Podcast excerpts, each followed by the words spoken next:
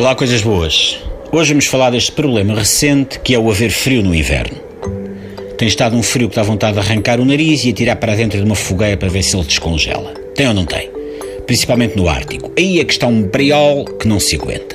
Por cá tem estado fresquinho e o problema é que a maior parte das construções deste país não está preparada para este frio.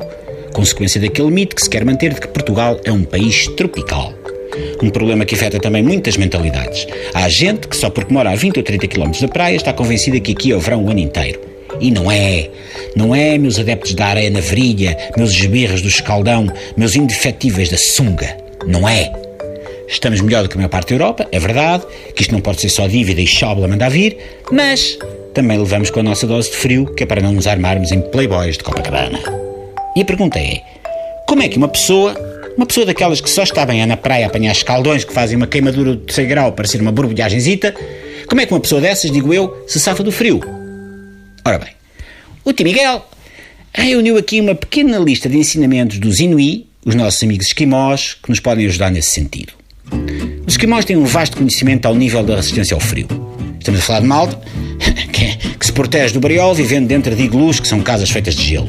Isto é o mesmo que uma pessoa ir aquecer-se para dentro de um frigorífico. Os esquimós fazem coisas destas. E porquê? Porque sabem muito. Por exemplo, já pensaram que a Groenlândia é tão fria que dentro do frigorífico a temperatura é mais alta? Já pensaram que se calhar está mais calor dentro do vosso frigorífico do que cá fora? Não? Então não pensem, porque não é verdade. É verdade para os esquimós, mas para nós ainda não. Há, porém, ensinamentos anti-briol que nos podem servir no dia a dia local. Por exemplo, vestir roupa adequada, eu sei que isto pode chocar-vos assim à primeira, mas quando está frio, vestem-se roupas para o frio. Não basta um casaquinho pelas costas por causa das correntes de ar. Outra coisa que também ajuda é não estarmos sempre a falar do frio. Ah, está tanto frio. Poças, que frio! Credo, já não se aguenta este frio. Não, pips. Parem com isso, não adianta de nada. Vamos pelo inverso. Vocês já ouviram falar de alguém que se tenha safado de um incêndio dizendo é pá, está aqui uma brasa que não se aguenta? Não ouviram, pois não? Então, pips, com o frio é a mesma coisa. Se escrever posts no Facebook a dizer que está frio fizesse a temperatura aumentar, os esquimós não largavam as redes sociais e toda a gente sabe que eles são mais dados à costura de meiazinhas de pele de foca. Ui, tão quentinho, que delícia para os pezinhos.